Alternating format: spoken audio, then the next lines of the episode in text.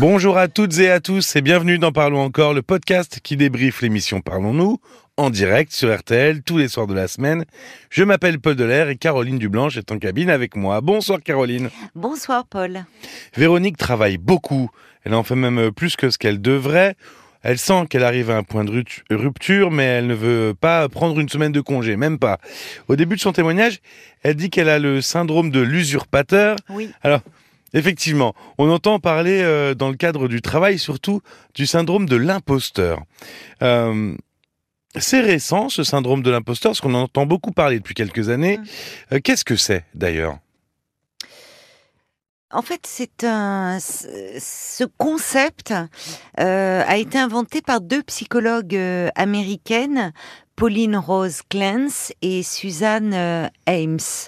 Ce sont des, des personnes qui doutent en permanence d'elles-mêmes euh, et qui ne se sentent pas légitimes dans le statut euh, qu'elles qu'elles occupent, qui pensent que leur réussite dans le domaine professionnel est due euh, à des événements extérieurs, à la chance, au hasard, et non à leur qualité et à leurs compétences.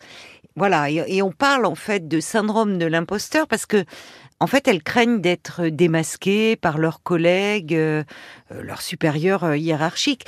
Mais d'ailleurs, ça a été un peu détourné parce que les, ces, deux psychologues, elles parlaient d'expérience au départ. Elles n'ont pas parlé de, syndrome.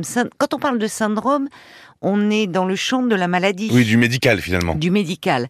Alors qu'elles, elles, elles parlaient d'un d'un mécanisme oui, d'un constat plutôt qu'elles avaient fait voilà, d'un état psychologique que chacun peut être amené euh, à vivre euh, à un moment donné au cours de, sa vie ou de sa carrière professionnelle. Alors, euh, cette imposture, comment elle se traduit chez un individu?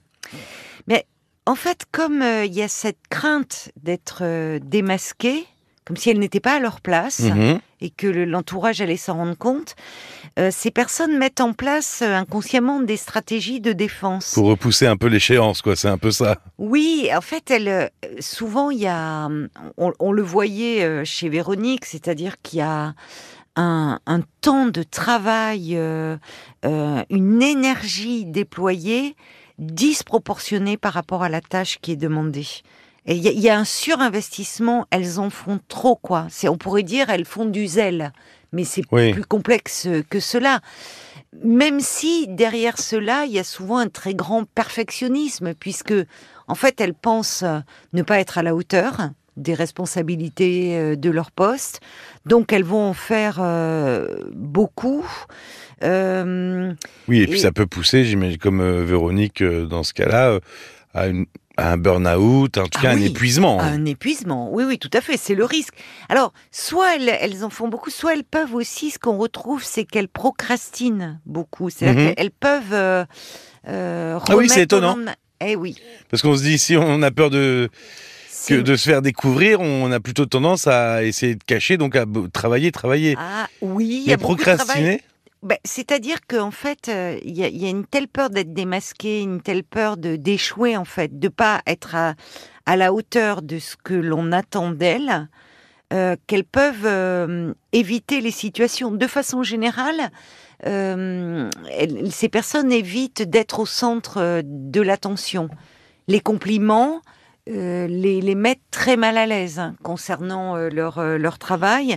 Donc comme elles ont peur d'être mises en échec, elles peuvent se saboter. C'est-à-dire que un jour, par exemple, il y a une réunion où elles doivent prendre la parole, ben, ce jour-là, elles vont être en retard, voire elles ne vont pas venir. Plus le de réveil, voix.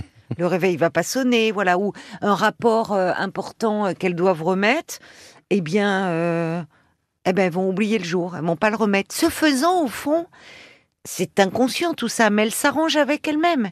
Elle se, au fond, elle, euh, elle, elles vont être au centre de l'attention du fait de leur de cet acte manqué, mais au fond, pas en, elles ont tellement peur de l'échec qu'elles peuvent aller jusqu'à l'évitement et jusqu'au sabotage d'elles-mêmes. Parce qu'au fond, les, elles, ont peur toujours que on découvre qu'elles ne sont pas aussi compétentes euh, qu'on le qu'on le pense. Oui, finalement en créant l'échec, en, amenant l'échec, on est en adéquation avec ce dont on pense de soi. voilà, parce que tu as tout à fait raison. Tu as résumé la situation parce que en fait, euh, ces personnes n'ont pas conscience de leurs valeurs mmh. intrinsèques, de leurs valeurs personnelles. Euh... Donc finalement, oui, c'est plus en adéquation avec la réalité d'être en échec que de réussir. Voilà. Réussir, au bout d'un moment, on se dirait ah ben non, euh, toi, tu, oula, toi, tu devrais pas réussir normalement parce que tu es un imposteur. Si elles réussissent, c'est parce qu'elles ont été là au bon, hmm. au bon endroit, au pas bon mérité, moment. Ou alors, en tout cas, elles vont dire c'est par rapport à leur travail. Et de fait, le travail fait partie. C'est-à-dire que on peut, il n'y a pas de, même si on est doué pour certaines tâches, il n'y a rien sans travail derrière. C'est bon. Mais elles, en fait, c'est pas du tout leur compétence, leur qualité interne, c'est leur travail. Donc elles en font beaucoup, elles travaillent, elles travaillent non-stop. Quelles sont les circonstances qui peuvent euh, amener euh, une personne à, avoir ce syndrome. Alors je reprends le mot syndrome parce que ça. Oui, c'est pas un syndrome en fait, puisque en fait, euh, elles sont pas malades hein, ces personnes. Hmm. Elles sont, elles peuvent se rendre malades du coup. Euh, tu parlais de burn-out, mais il y a des risques de, de dépression parce qu'elles sont dans une pression interne constante. Euh, alors, on le rencontre beaucoup chez les autodidactes. On parle aussi de syndrome de l'autodidacte. Mhm. Des autodidactes donc, qui, n'ont pas de diplôme et sont souvent euh, euh, pensent qu'ils ne sont pas à leur place et ont tendance à en faire dix fois plus que les autres, si ce n'est cent fois plus que les autres. Oui, finalement, en n'ayant pas de diplôme reconnu, voilà. Euh, on ne se sent pas légitime, quoi. Voilà. C'est ça, c'est le mot. Elles hmm. ne se sentent pas légitimes.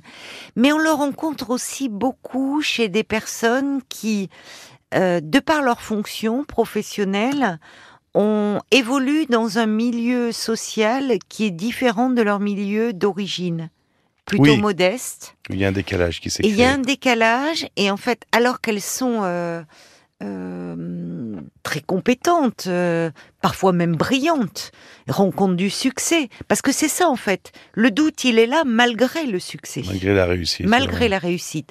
Et ça, c'est quelque chose que l'on rencontre fréquemment. Je crois même qu'il y a un journaliste qui a interviewé des personnalités euh, publiques dans, différents domaines qui ont longtemps ressenti cela.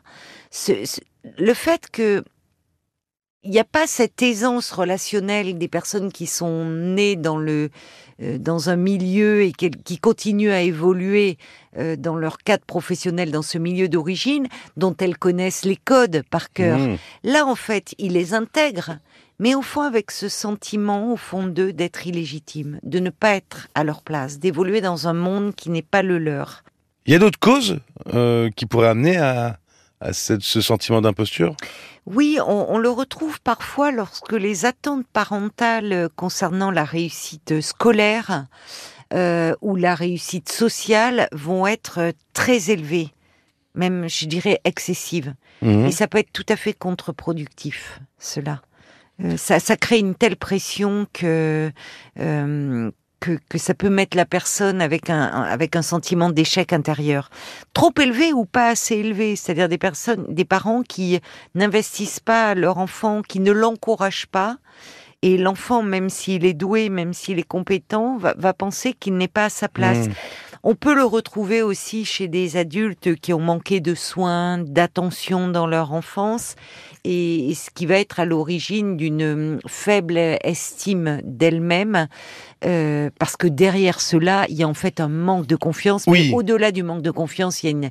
ces personnes n'ont pas conscience de leurs valeurs, et valeurs qui n'est bien évidemment pas liées à leur réussite scolaire ou professionnelle, qui, qui, qui est liée à leur valeur personnelle, leur qualité en hmm. tant qu'être humain unique, ce qu'elles ont d'unique. Ça, elles n'en ont pas conscience. Euh, est-ce qu'il y a des métiers, alors comme on l'utilise beaucoup euh, euh, dans le cadre professionnel, est-ce qu'il y a des métiers qui sont plus à risque, si je puis dire, que d'autres ou... Oui. Où on, ou alors on rencontre le plus ce genre de, de, de, de personnes? Non, euh, c'est pas tant euh, le, métier qui est à risque, c'est plutôt euh, les responsabilités mmh que la personne va prendre, les responsabilités que l'on va lui confier, sa place dans la hiérarchie, euh, qui peuvent être des événements déclencheurs. Oui, finalement, euh, plus il y a de nou- plus il y a de responsabilités, Oui. plus il y a un décalage qui Oui, se crée, en c'est fait. ça.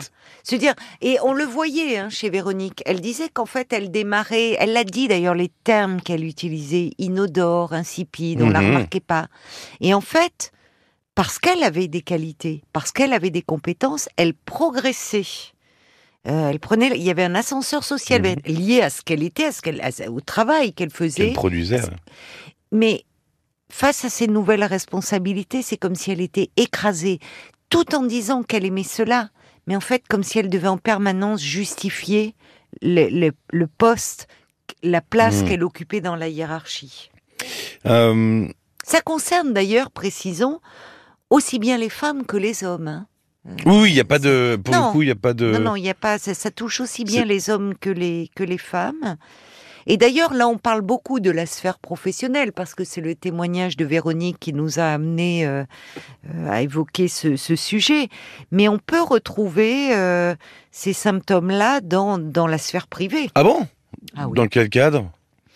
Ah, dans le cadre amoureux, dans le cadre amical, euh, des personnes peuvent penser. En fait, en fait, c'est fondé. Il y a tout un ensemble de croyances erronées sur elles-mêmes. Donc, ces personnes pensent que si euh, les, les, les amis ou, ou l'être aimé Mhm. savaient ce qu'elles sont au fond, non pas ce qu'elles sont, mais la façon dont elles se perçoivent, eh bien, ils ne les aimeraient plus et elles ne seraient pas dignes d'être leur amie. Ouais, ce qui est différent du tu ne me mérites, euh, je ne te mérite pas quand on se fait euh, larguer. C'est pas la même chose. Ah non, non, non, ça n'a rien à voir avec Ça- tout ça. C'est à décorréler. Euh, comment on peut s'en défaire de, de ce sentiment d'imposture? Alors déjà, il faut savoir qu'il y a, il y a un test qui a été, euh, peut-être pour les, les personnes qui se demandent, il y a un test qui a été élaboré bah, par une des, des psychologues qui, Mhm. qui ont développé ce, ce concept, Pauline Rose Clance, et ça s'appelle l'échelle de Clance, alors qui évalue l'estime de soi à travers... euh, 20 situations différentes. Donc tu vois qu'on parle bien de l'estime de soi. Oui, bien à sûr. travers, Oui, euh, oui. Voilà. Alors ça peut déjà euh, donner un ordre, euh, enfin savoir si au fond euh, on, a, on, on- on est pris dans, dans cette problématique là. Cela dit, si on voit aussi un psy, à travers, on n'en a pas parlé, mais derrière cela, tu imagines bien, il y a beaucoup de dévalorisation. Oui, Euh, finalement, il y a beaucoup de questionnements derrière. Mais de- bien sûr, il y a beaucoup de doutes. De... Bon, donc. euh, En fait, le, le, le, le travail consiste avec un, un psy à travailler un peu sur son histoire et, et, et comprendre ce qui a amené la personne à avoir une, une si faible estime d'elle-même, de façon à restaurer cette estime d'elle-même, ce sentiment de valeur, le fait qu'elle est unique, qu'elle prenne confiance en elle et qu'elle se sente enfin pleinement légitime. Si vous vous êtes un peu reconnu dans ce podcast, n'hésitez pas à aller faire ce test pour euh, pouvoir travailler sur votre estime de soi. Merci beaucoup, Caroline. Merci à toi, Paul. Dans ce Parlons-nous du 9 mai, on a parlé euh, travail, donc avec Véronique, on Oui. en parlait, mais aussi euh, punaise de lit avec Marie, et puis de compagnons sans empathie avec Sophie. Tous les témoignages et les podcasts de l'émission sont disponibles sur l'appli RTL. Si vous rencontrez vous aussi un problème au travail, parlons-nous rtl.fr, c'est l'adresse mail. Merci d'avoir passé ce moment avec nous. On se retrouve très vite, et d'ici là, prenez soin de vous. À très vite. Encore. Le podcast.